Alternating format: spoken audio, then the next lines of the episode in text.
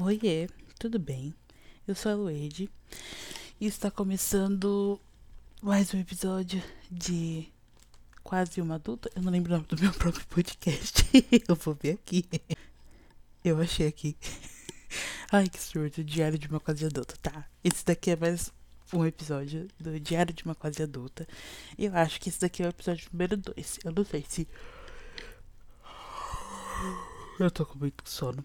Se eu vou colocar algum episódio antes desse, não sei. Mas é mais um episódio. Eu sou a Luide e eu espero que você esteja bem. Tá. Nesse episódio, eu quero falar sobre. Peraí que eu vou ler o nome aqui. A infantilização por ser negra e a minha fuga dos estereótipos. Tô me sentindo muito Nathalie Neri. Daqui a pouco eu vou estar. Aqui a gente cria a vida com auto, autonomia e intenção. Eu acho que é assim que ela fala, não sei. eu não, não lembro das coisas. Gente, eu sou muito adore, tá? Eu sofro de perda de memória recente, memória antiga. Eu sou assim, eu esqueço muito das coisas. E meu objetivo é o quê? Eu percebi que por muito durante minha vida inteira eu tentei fugir do estereótipo da mulher preta barraqueira, da mulher preta que é forte e ela luta pelos seus pelos seus objetivos e que ela faz e acontece, e que ela é muito inteligente, e ela sabe. Eu fugi muito disso durante minha vida toda e eu não, não tinha percebido isso. E eu não lembro exatamente quando que eu me toquei. Podem ter sido em duas situações. A primeira foi quando eu assisti o vídeo da Natalie da Nathalie Neri, que o nome é Testando Penteados do TikTok e Papos sobre femini, Feminilidade Negra pode ter sido nesse vídeo ou quando eu ingeri álcool pela primeira vez. eu tenho 20 anos e a primeira vez que eu ingeri álcool, e não foi nem tipo, ai meu Deus, vou beber, foi tipo, eu pus um pouquinho na boca. Por quê? Minha mãe ganhou um champanhe de uma cliente dela no ano passado, 2020, no final do ano passado, de, de Natal mesmo. E a gente não tinha bebido nem nada, porque, sei lá, a gente não bebe aqui em casa. E aí, a minha mãe foi colocar o champanhe na carne que a gente ia fazer. E eu falei, ah, deixa eu só experimentar. E minha mãe, ela parou na minha frente, ela trouxe o copo pra mim, ela parou na minha frente esperando eu beber. E me deu uma vergonha absurda, como se aquilo que eu estivesse fazendo fosse completamente errado. E eu peguei um urso e eu tapei o meu rosto. E eu bebi. Primeiro, eu achei horrível, né? O gosto. Mas eu fiquei com muita vergonha. Tipo, foi muito estranho aquela vergonha. Porque na minha cabeça eu não bebia porque eu não, não, não sentia vontade. E eu realmente não sinto. Eu tenho curiosidade, mas vontade não. E aí, quando eu fui beber, eu falei: Meu, por que, eu tô com essa vergonha inteira de ingerir álcool na frente da minha mãe? Será que é algo assim tão errado, tão absurdo? E aí me passaram duas coisas na, na minha cabeça depois que aconteceu isso do álcool. A primeira, meu avô, o pai. Peraí que eu vou me espreguiçar. O meu avô, pai da minha mãe, ele era alcoólatra. E ele fez muita merda enquanto ele tava bêbado, assim. Muita, muita mesmo. E aí, a primeira coisa que veio. E minha mãe, ela sempre julgou muito quem bebia, assim, muito mesmo. Minha mãe ela sempre abominou pessoas que bebessem, pessoas que ficassem bêbadas, e eu cresci com isso. Então, o primeiro ponto que surgiu na minha mente foi: será que eu tenho medo ou vergonha de beber por causa desse pré-julgamento que minha mãe sempre colocou na minha cabeça de que era muito errado beber e que ela abominava pessoas que bebiam? Primeiro ponto. Segundo ponto: será que eu não bebo para não entrar naquele estereótipo de jovens que bebem e que depois vão se tornar pessoas drogadas. Essas são as duas coisas que surgiram na minha cabeça. E aí o vídeo da Natalie me lembrou muito daquilo no vídeo. Ela fala como. Ela aborda muitos temas, mas alguns dos temas que ela aborda é como o cabelo curto sempre foi algo desesperador para ela, porque nós temos cabelo crespo. E o cabelo crespo, ele não cresce. Não é que ele não cresce. Ele demora muito para aparentar o crescimento dele. Então, se o seu cabelo tá crescendo naturalmente, você tá cuidando dele durante, sei lá, cinco anos, você vai olhar seu cabelo molhado, seco, ele vai estar tá na altura do ombro. Sendo que ele, na verdade, quando você alisa ele, ele já tá, tipo, na metade das costas, sabe? Então ele demora muito para aparentar o crescimento e é meio desesperador.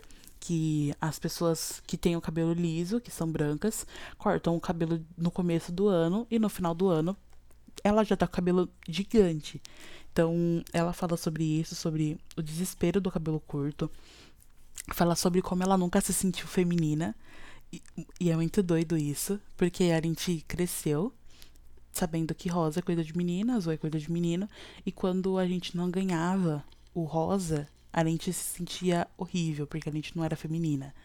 Então, ela fala sobre isso. Deixa eu ver o que mais que ela fala. Agora eu tenho que parar pra pensar, porque eu esqueci das coisas.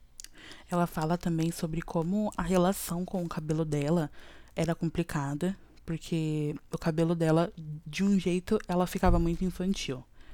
De outro, ela ficava muito menininha. Da outra forma, demonstrava uma delicadeza que naquele momento ela não queria ter. Então, eu me sinto muito assim sabe? Essa, essas duas situações, o álcool e o vídeo da Nathalie, me abriram a mente para um mundo completamente diferente. Eu nunca havia parado para pensar nisso. Por quê? Eu vou contar um pouco sobre como que é a minha personalidade. Eu sou muito tranquila. Faz muito tempo que eu não consigo. Eu não sei como que é a Tawane com raiva. Eu perdi a minha linha, meu fio da meada porque eu sou representante da minha turma, né? E aí tá tendo uma treta no grupo dos representantes, porque a representante do segundo R, que é o segundo RH, tá querendo debater que ela não acha certo a gente ter que voltar presencialmente. Se você ouviu o primeiro episódio, você sabe que agora a gente tem que voltar presencialmente. Então ela não acha certo ter que voltar, ela até mandou. Ai, porque eu não tô achando o documento oficial, que não sei o que, não sei o que lá. Eu falei, peguei e mandei. Eu abri, e eu sou entregueira, né? Eu abri o site da Secretaria da Educação, peguei o link e mandei para ela. Peguei o documento que o Dória usou no dia 13 de. Acho que foi 13 de outubro, que ele usou no dia 13 de outubro para falar que era obrigatório o retorno. Mandei lá, falei, tá aqui. Aí o, o nosso gestor, ele já mandou aqui. Ai, porque entendam que nós não precisamos mentir. Nós temos o documento oficial, é só que a Aline, que é a nossa orientadora, ela fez uma. Ela fez um de uma forma mais simples, pra gente não ter que ficar lendo o documento oficial. Então, assim, tretas, tretas, tretas. Agora deixa eu voltar aqui pra, pro meu, pra minha linha de raciocínio. Tá, voltando aqui pra minha, pra minha, pra minha descrição da minha personalidade. Eu não sei como que é a Tawane Augusta com raiva. Ah, meu nome é Tawane Augusta, tá? Mas, por favor, lembrando, me chame de Luede. Eu não sei como que eu estou com raiva. Porque faz muito tempo que eu não fico com raiva. Eu não me permito sentir raiva. Ó, as minha, a minha mãe e as minhas irmãs mais velhas, mais velhas, o, elas têm nome composto. E o segundo nome delas é Cristina. Então é Tainara Cristina, Tatiane Cristina, Rosângela Cristina. Eu sou Tawane Augusta. Meu segundo nome é Augusta, que é da minha avó, de consideração. E aí eu sempre brinco falando, nossa, que vocês cristinas, vocês se estressam demais. Vocês ficam com raiva com muita facilidade, porque eu não fico com raiva. Pelo menos eu não consigo me identificar com raiva. Sabe aquela raiva que te toma o corpo inteiro? Eu não sinto isso mais. Eu fico indignada. Isso eu fico. Mas raiva, eu não sei mais como que é, eu sou. Nossa, tô passando barulheiro aqui, não sei nem se vai pegar. Mas eu não sei como que eu estou com raiva. Porque, como eu disse, eu não me permito sentir essa emoção. Eu sempre fico tentando. Não é que eu fico tentando, eu sempre me mantenho tranquila. Sabe, eu tento sempre me manter no, no mais racional possível. Eu não, não sou muito de deixar o meu emocional tomar conta de mim. Então é muito doido isso. E eu, e eu consegui identificar o porquê.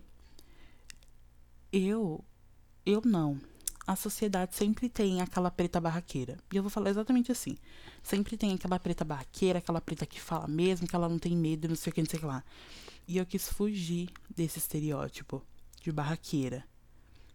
Eu não, não, não queria, e eu não quero ainda, ter esse estereótipo de eu sempre eu sou sincera, isso é uma coisa que eu não consigo esconder de mim. Eu sou muito sincera, eu já chego, eu já falo. Talvez eu vá falar de uma forma mais amena para não gerar uma contenda, mas eu sempre falo o que eu penso. Ou não, depende. depende muito. Mas assim, eu sou muito sincera. E eu fiquei muito pasma quando eu parei para pensar isso. E aí, uma outra característica minha é que as pessoas sempre gostam de mim. Sempre. E eu digo sempre porque é sempre. Quando alguém não gosta de mim, eu fico muito triste. Ai, eu fico muito triste. E eu tento fazer a pessoa gostar de mim de todos os jeitos. E eu acabo fazendo isso de formas naturais. Não, não é uma coisa forçada. Tanto que eu me tornei representante da minha turma porque todo mundo gosta de mim. E eu sou uma boa líder. E é muito doido parar pra pensar nisso. Do, do porquê que essa. Eu tenho essa. Eu sei lá, não sei se eu vou conseguir me expressar da forma que eu quero. Mas eu sou muito tranquila. Eu quase sempre sou muito racional. Eu geralmente não me deixo levar muito pelas, pelas minhas emoções. Eu sempre penso muito antes de falar. E quando eu falo. E, e assim, eu evito de falar as coisas que. sem pensar. Porque eu pensando, às vezes eu magoo as pessoas. E eu lembro de uma situação, eu não vou dar muitos detalhes para também não expor a pessoa, mas isso foi com uma das minhas irmãs. E aí eu falei assim: ai, é, acontece isso, isso e isso, porque nem essa pessoa te quer. E aí a minha irmã ficou muito mal. E ela ficou muito mal mesmo, tanto que ela não queria sair. Ela se trancou no banheiro, ela não queria sair. E eu nem sabia que eu tinha magoado a minha irmã. Tipo, porque foi uma coisa muito pesada que eu falei. A, a, foi um contexto da situação, foi bem pesado. E eu era nova, eu devia ter, sei lá, entre. Do, eu devia ter entre 11 anos e. É, eu devia ter uns 11, 12 anos. Eu era bem nova. E eu falei uma coisa que deixou minha irmã muito, muito triste. E aí eu não, eu não sabia do poder da minha palavra. E sempre foi assim. Eu sempre falava as coisas e isso acontecia com professor, colega de sala, sabe? Com as pessoas ao meu redor e eu não, não fazia ideia do poder que o que eu tinha. Pra, porque assim, eu sempre fui muito observadora. Então, quando eu falava alguma coisa, e eu, eu sempre tive isso de guardar as coisas para mim. Só que quando eu falava as coisas, por ser muito nova, eu não tinha aquele filtro de ah, eu vou, eu tô estressada, então eu não vou falar. Sabe, eu não tinha filtro, era, sei lá, gente, adolescente, criança, não tinha filtro. Então eu sempre fui muito observadora e eu conseguia ligar as informações muito fácil. Então quando eu falava, eu falava com certeza. E eu falava coisas que iam machucar. E então assim, eu depois conforme eu fui ficando mais velha, eu fui meio que guardando isso para mim, para não ser aquela preta barraqueira, sabe? Essa, essa preta barraqueira, ela fica martelando na minha cabeça. Porque é muito doido que eu não me tocava disso. E aí, pra eu fugir desse estereótipo de preta barraqueira, de que fala tudo que pensa e que é muito sincera, que briga, porque assim, quando eu era criança eu batia nas pessoas, viu? Ixi, eu batia mesmo, eu sofri muito bullying desde sempre, por ser negra, gorda e tudo mais. E aí eu no prézinho, tipo, eu com 5 anos, desci o cacete nos moleques, porque eles sempre foram mais corajosos. E nas meninas, eu falava um monte para elas. Então, assim, eu sempre tive essa característica muito viva em mim. E eu tentei esconder ela ao máximo. Tanto que hoje, como eu disse, eu não sei como que eu sou com raiva, porque eu não me permito sentir raiva. Porque eu tenho medo de que vai acontecer quando eu ficar com raiva. Mas então, para eu fugir desse estereótipo de preta barraqueira, eu comecei a me infantilizar ao mesmo tempo que eu precisava ser muito madura. Então, hoje, a minha família, quando eu digo a minha família, é a minha mãe e as minhas irmãs. Elas me respeitam. Quando eu digo me respeitam, eu quero dizer nos meus posicionamentos nas minhas opiniões, elas sempre acreditam que o que eu tô falando é o melhor, porque eu sou muito racional nessas questões, assim, de pensar mesmo. Eu, geralmente, não, como eu disse, eu não me deixo muito levar pelas emoções. Então, quase tudo que eu faço é muito racional. E eu tenho um sexto sentido apuradíssimo. Ele é impressionante desde criança. Eu olho para uma pessoa e eu falo, eu não gosto de você. Isso acontecia muito quando eu era criança. Eu olhava para a pessoa e falava, eu não gosto de você. Simples assim. Eu não gostava da pessoa, eu não ia com a cara da pessoa. Podia ser por eu simplesmente ser encrenqueira, porque eu tenho, eu sou muito do contra. Então, se eu via que tava todo mundo gostando de uma pessoa, eu provavelmente não ia gostar dela, simplesmente por ser do contra. Mas eu podia também não gostar daquela pessoa porque eu identificava algo naquela pessoa que não era bom. e que ou ia machucar a mim ou ia machucar alguma pessoa próxima que eu gostava. Então eu sempre tive esse sentido muito bom. Só que por ser criança, eu não sabia identificar o porquê que eu não gostava daquela pessoa. E isso acontecia muito. Então, eu já fui chamada de ciumenta, de possessiva, porque eu, eu falava, eu não gosto dessa pessoa, e eu simplesmente não tratava aquela pessoa bem, porque eu não gostava daquela pessoa. E tempos depois, a pessoa provava que ela não era uma boa pessoa. Por N motivos. Podia ser exatamente porque a pessoa ia fazer algo de ruim para mim, porque a pessoa simplesmente era mau caráter, ou porque ela faria mal para uma pessoa que eu me importava ou era próxima a mim nesse sentido, sabe? Então, meu sexto sentido sempre foi muito bom. E aí, eu sou muito racional e o meu sexto sentido é bom. Então, quando eu falo, ah, não, isso daqui não é legal, isso daqui não é bom, a minha família, elas acreditam em mim. Então, se eu falar assim, é, não é legal comprar Ai, um, um, é, vai ser um exemplo bem bobo, tá? Não é legal comprar esse guarda-roupa, porque não, não, não, não, não, não acho interessante comprar isso agora. Não é, e eu também sou bem canguinha, viu? eu sou muito canguinha. Nossa, eu sou canguinha demais. Às vezes eu fico impressionada com quão canguinha eu sou. Mas assim, às vezes eu falo, olha, não é legal comprar esse guarda-roupa porque tem esses pontos. E pouco tempo depois, aquilo se prova que realmente não ia dar certo. Então, Ó, vou dar um exemplo aqui. Isso é um exemplo real, tá? Minha mãe, ela trabalha, ela tem o salão dela e ela comprou uma vitrine para uma terceira pessoa. E eu senti que não era para comprar. Só que eu já não vou muito com a cara dessa terceira pessoa, porque isso desde criança. Eu conheci a pessoa com 10 anos de idade e eu, com 10 anos, não gostava da pessoa. Eu olhei pra pessoa e falei: Não gosto de você. E pouco tempo depois, foi... você tá entendendo? Nossa, é muito impressionante isso. É, é muito doido. E pouco tempo depois, mas quando eu digo pouco tempo, é pouco tempo, questão de, sei lá, dois, três anos, a pessoa provou que ela não era tudo aquilo. Então, assim, ai, muito doido. Então, eu já, tinha, já tenho um negócio com essa terceira pessoa. Eu não falei pra minha mãe não comprar a vitrine, para não falar, ai, que é birra e não sei o quê. Meu, ai, meses depois, a minha mãe se arrependeu de ter comprado a vitrine. Então, assim, quando eu digo quando eu sinto, eu sinto. Eu, de verdade, tanto que eu falei pra minha mãe. Eu não falei para você não comprar a vitrine pra não falar que eu tava de pirraça. Mas que eu sabia que você ia se arrepender que ia dar merda depois. Eu sabia, agora minha mãe tá pagando a vitrine e a vitrine não tá nem sendo usada. Então, assim, desperdício de dinheiro. Então, quando eu digo as coisas, as pessoas elas, elas geralmente acreditam. Porque eu uso a, a, o, o raciocínio, eu não fico com esse negócio de sentimento. E aí, ao mesmo tempo que elas acreditam em mim porque eu sou muito racional, eu também sou muito infantilizada. Isso é uma coisa que eu percebi e é, e é bem complicado isso. Porque eu sou tratada como se eu fosse uma criança de, sei lá, 12 anos. E é muito doido.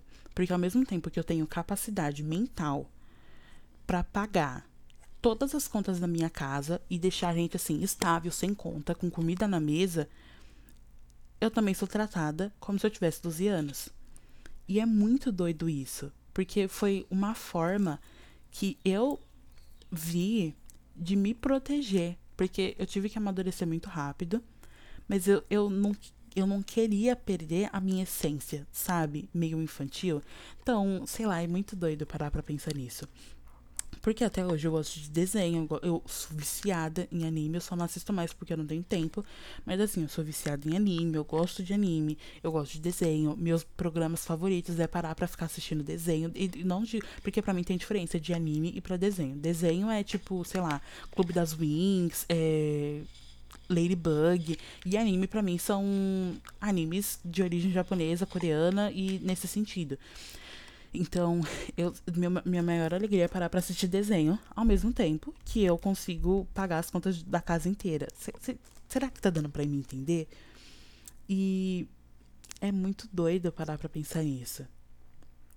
Porque eu tô. Eu, eu fujo, fugi, eu fugi dos estereótipos me infantilizando. Essa foi a forma que eu achei pra fugir do estereótipo. Porque você. Talvez você não, não saiba ou não tenha se tocado. Mas sempre a mulher negra, ela é sempre retratada como uma mulher forte, guerreira, que luta pelo, pelos seus objetivos. Eu já disse isso no começo. Que luta isso pelos, que luta pelos seus objetivos e que ela é forte, que ela consegue dar conta de fazer tudo. E eu não queria ser assim. Eu nunca tive vergonha da minha cor. Eu nunca tive esse problema. Eu já tive problema com meu cabelo, com meu corpo, com tudo na minha vida, menos com meu tom de pele. Isso foi uma coisa que para mim eu sempre aceitei. Mas todos os estereótipos que vinham com o meu tom de pele me deixavam desesperada.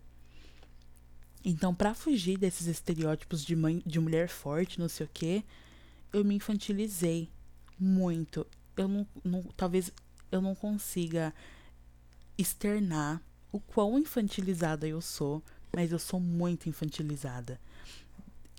Tem momentos que a minha voz até afina. pra, sei lá, me, me dar a sensação mais infantil, porque a minha voz, agora eu tô tentando deixar ela mais, mais, mais aguda.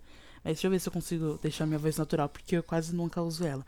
Mas a minha voz, ela geralmente é assim. Esse daqui é o meu tom de voz normal. Talvez não tenha muita diferença no, na gravação. Mas na minha cabeça, eu consigo saber quando é minha voz natural. Só que tem vezes que eu tô falando assim. E aí depois eu mando um áudio e eu fico falando assim. E ai, tudo bem. Ai, mãe, não sei o que. Você consegue sentir a diferença? Da minha voz. Ó, oh, esse daqui é a minha voz mais ou menos normal. Mas eu tava falando assim antes. Dá pra ver a diferença? Do quão eu mudo a minha voz e quando eu tento parecer simpática, a minha voz ela sempre fica mais fina. Sempre. Ela quase sempre tá assim. Ou mais agudo. Então, tipo assim, se eu estivesse falando com um professor, ou sei lá, na escola, eu estaria falando assim. Ou mais agudo, sabe? Pra parecer mais simpática. É muito doido isso. E é muito doido parar para pensar que as mulheres negras que eu conheço, elas naturalmente já têm a voz mais grave. É claro que existem mulheres com a voz mais aguda, mas a voz aguda, na minha visão, nas pessoas, no meu convívio, tá? Isso aqui é tudo baseado no meu convívio. No meu convívio, as mulheres que têm a voz mais aguda, agudas, são as mulheres brancas ou de pele clara. E geralmente as mulheres negras têm a voz mais grave. Não sei se é, porque desde criança a gente escuta que a gente tem que falar com voz grossa. Porque desde criança é empurrado no nosso goela que a gente precisa ser forte, a gente precisa ser firme, a gente não tem que ficar chorando por qualquer coisinha, sendo que as mulheres brancas elas são sempre muito femininas e muito delicadas. E, nossa, e agora falando de, de ser delicada, eu não sou. Esse foi um estereótipo que eu não consegui fugir. Eu não sou nem um pouco delicada, nem um pouco. Eu sempre, ó, minha mãe, ela tem duas filhas, ela tem três filhas mulheres. E ela queria porque queria que ela ter um filho homem, assim. Queria porque queria. Tanto que ela passou a gravidez dela inteira, a minha gravidez inteira, falando que eu era um menino. Porque, sei lá, 2001, pobre, não tinha como fazer ultrassom para saber o sexo. Então ela passou a minha gravidez inteira tendo certeza que eu era um menino. E aí, quando nasceu, ela viu que era uma menina. Tanto que. Ah, assim, vou contar uma parte assim do meu nascimento, né? Eu nasci dia 1 de janeiro. E aí, eu não sei o que aconteceu, tinha um monte de mulher parindo no hospital que minha mãe foi parir. E não tinha nenhum médico disponível, só tinha uma enfermeira que era nova lá. E aí, quando ela viu a minha mãe com as pernas abertas comigo coroando, ela desmaiou. E a minha mãe fez meio que minha parte sozinha. Graças a Deus eu era a terceira filha, porque se eu fosse a primeira, eu não sei se eu teria nascido. Mas a minha mãe fez o meu parto sozinha. E aí, quando eu nasci, a minha mãe já pegou e olhou e viu que era uma periquita ali. Porque a minha mãe sempre fala que se ela tivesse visto que. Se ela não tivesse visto e se tivesse mais alguém no quarto, ela ia dar doida e falar que tinha nascido. que tinham trocado o filho dela. Então, assim, minha mãe, ela sempre quis um menino. E ela até brinca falando que eu sou o menino que ela queria. Porque eu tenho as características que a sociedade impõe para uma pessoa do, do sexo masculino. Eu sou bruta, eu sou muito racional, eu sou muito sincera, eu sou boa em fazer, eu sou boa com finanças. Eu tenho todas essas características que geralmente são atribuídas para pessoas do sexo masculino, para homens mesmo. Então, é muito muito doido isso, porque eu não sou feminina, eu não sou delicada. E aí eu tentava ficar. E quando mais nova, eu ficava me forçando a tentar parecer feminina. Eu queria ser magra, eu queria ter aquele corpo curvilíneo. Eu, eu não sei se eu posso falar por sorte, mas eu, quando eu era mais nova, eu era menos gorda, eu nunca fui magra. Eu era menos gorda e o meu corpo, ele, apare... ele mostrava muitas minhas curvas. Então eu, sei, eu tenho um corpo bem curvilíneo. Então eu sou. Eu ainda era uma negra dentro do padrão. Eu, ai, entre muitas, muitas aspas, eu era uma negra gostosa, sabe? Eu odeio essa palavra, mas usando um vocabulário bem popular. E quando eu era mais nova eu tinha essa característica. Só que a minha personalidade era de uma ogra. eu, não, eu não era delicada.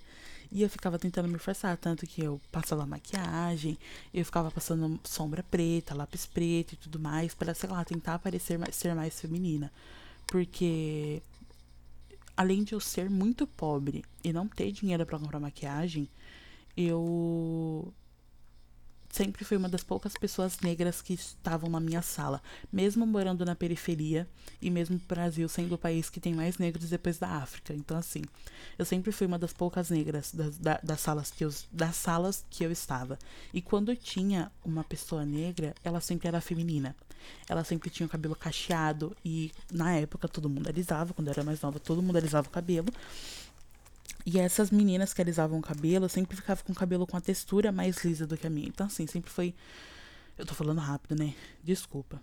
Mas sempre foi bem complicado isso de da feminilidade em mim. Eu nunca fui feminina, tanto que hoje em dia eu falo que eu sou a Fiona. Porque eu sou uma mulher, mas eu sou ogra. Sabe? Eu não sei se isso é um termo é, transfóbico, não sei. Mas assim, eu sou bruta. Eu, eu, falo que eu sou a Fiona, porque eu sou exatamente a Fiona. A Fiona, ai, eu tô falando rápido. Ao mesmo tempo que eu sou delicada em algumas situações, eu sou totalmente bruta em outras. E as situações que eu sou delicada são bem raras, viu? Porque eu sou muito, muito ogra mesmo. E eu acho que era isso que eu queria falar. Eu me infantilizei demais para tentar fugir do estereótipo e para tentar anular um pouco da maturidade que eu tive que ter. Não foi algo que eu escolhi. Foi algo que foi socado na minha goela. Eu meio que me infantilizei para fugir da maturidade que eu tive que adquirir desde muito nova. E como eu fugi dos estereótipos da mulher preta por medo, por vergonha, para tentar me encaixar no padrão da mulher branca, magra, do cabelo liso e que, sabe, isso me machucou demais. Parando para pensar assim, do como eu me feri na minha adolescência, na minha infância, nossa, minha infância, nossa, assim, parando para pensar, parando para lembrar, na verdade, eu me machuquei demais na minha infância, tentando ser aquilo que eu simplesmente não sou. E tentando ser aquilo que quase ninguém é, né? Porque eu tô falando da minha experiência sendo uma mulher negra, mas eu tenho certeza que tem muitas mulheres brancas que não se identificam com essa feminilidade, com esse. com todo esse. Ai, bibelô, não sei se é assim que se pronuncia.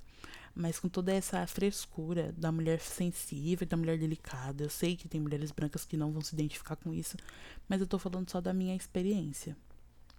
E é isso. Obrigada por ter ouvido até aqui. Esse aqui foi mais o diário de uma quase adulta. E eu acho que é isso. Goodbye.